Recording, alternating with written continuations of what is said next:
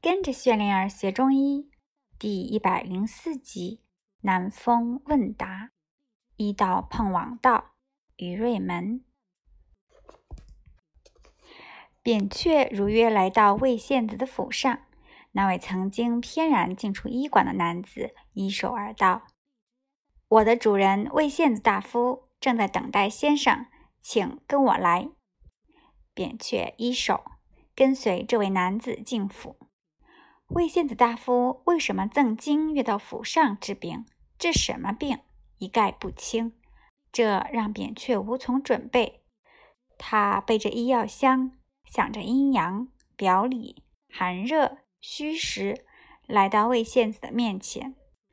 魏献子直率地说：“扁鹊先生，坐下吧。”扁鹊鞠躬一手，然后坐到席子上。面对观察，魏献子看着那位男子翩然关门，侍立在一旁，才开口说：“我魏献子虽然贵为大夫，却有很多事不明白啊。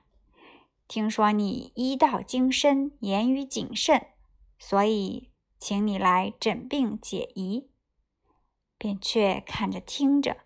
已经了然于心，说：“大夫只是元精略有亏损，若善加保养，并无大碍。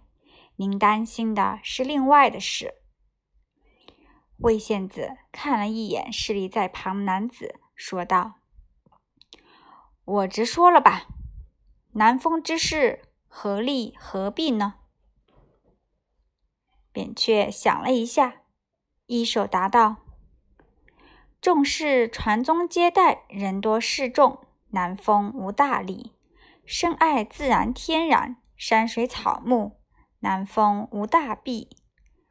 然而，兴南风，成王成霸，古今没有一人；好女色，亡国亡家，时常有所耳闻。魏献子问：“先生没说完吧？”扁鹊点头致礼，说。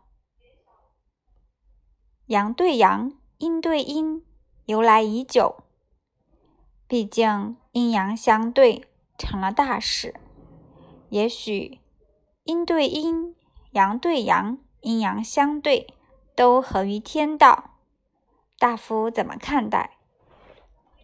魏献子答：阴对阴，清洁；阳对阳，浑浊。大夫早有深思，便却冒昧了。扁鹊依手而道：“魏献子说，先生为书相和范昭两府之病医道精深，愿意为我和我的家人出力吗？职责所在，一定效力。”扁鹊应道。魏献子笑了，说：“好啊，今天国君请众大夫喝酒，先生陪我同去，路上多谈一点，可以吗？”可以，扁鹊答。魏献子说：“很好。”转而对市里的男子说：“你也同去。”那位男子翩然俯身，答道：“是，主人。”